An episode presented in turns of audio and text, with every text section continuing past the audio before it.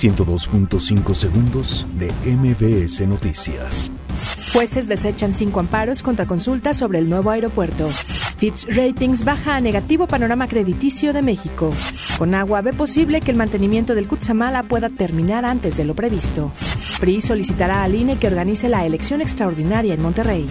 INAI ordena a PGR entregar 13 videos sobre el homicidio de Luis Donaldo Colosio.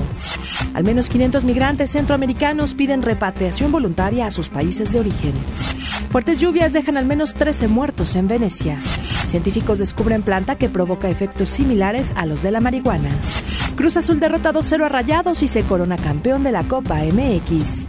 102.5 segundos de MBS Noticias.